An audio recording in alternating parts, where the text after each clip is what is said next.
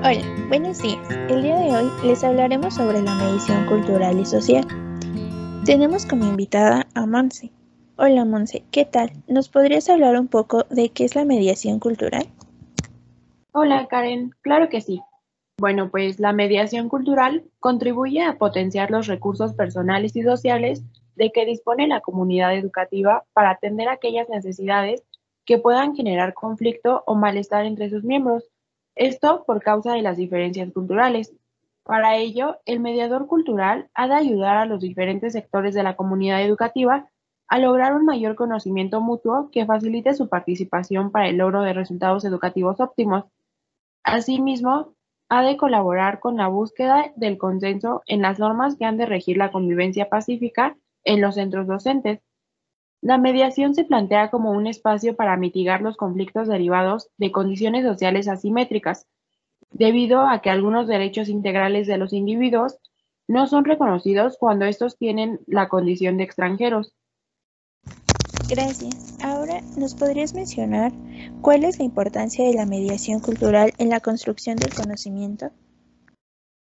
Claro, bueno, pues compartir la mediación favorece el que los alumnos se comprometan más con el proceso de aprendizaje, no solo del propio, sino también el de sus demás compañeros.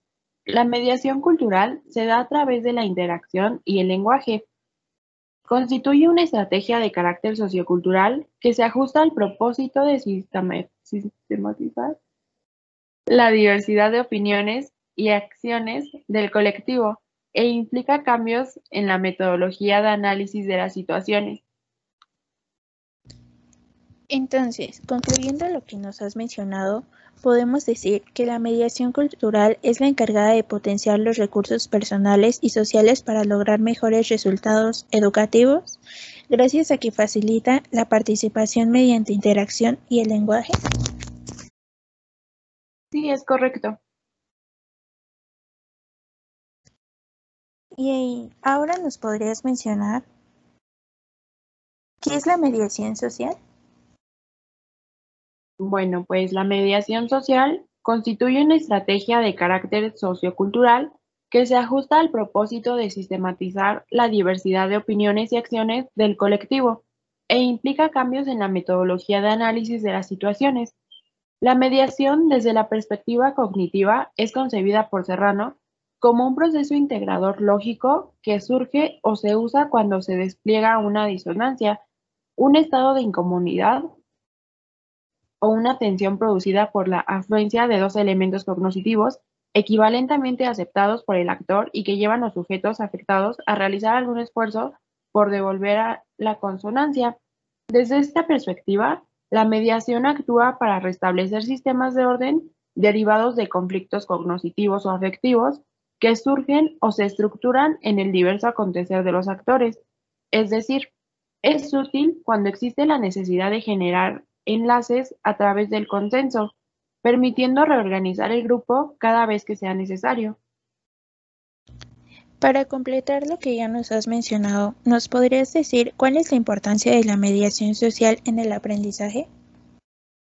Bueno, pues la mediación como proceso para lograr el avance del desarrollo actúan como apoyo, interponiéndose entre el niño y su entorno para ayudarle a organizar y ampliar su sistema de pensamiento. De esta manera, facilitan la aplicación de las nuevas capacidades a los problemas que se le presenten. Si el aprendizaje aún no ha adquirido las capacidades para organizar lo que percibe, el mediador le ayuda a resolver la actividad que se le plantea tomando en cuenta sus propias competencias intelectuales. Santrock destaca que a través de la mediación, las personas pueden adquirir una serie de habilidades del pensamiento que son indispensables para el aprendizaje y la asimilación favorable de cada experiencia, que más adelante puede llegar a sufrir cambios. Entonces, en base a lo que nos acabas de mencionar, se podría decir que la mediación social tiene como propósito sistematizar la diversidad de opiniones y a su vez restablece sistemas de orden, logrando un desarrollo y una adquisición de habilidades para lograr un mejor aprendizaje. Así es, como nos menciona la teoría constructivista social de mediación de Vygotsky, esta pone énfasis en los mecanismos de influencia educativa, donde la dimensión social del aprendizaje es un aspecto esencial para el autor. Considera que los alumnos construyen el conocimiento individualmente, pero al mismo tiempo junto con otros. Lo ayuda de otros cumple una función socializadora. Este proceso de socialización personal permitirá formar personas similares a los demás, pero al mismo tiempo diferentes. Bueno, muchas gracias por tu tiempo y por compartirnos un poco sobre la mediación cultural y social. Un gusto estar con ustedes. Gracias, hasta luego.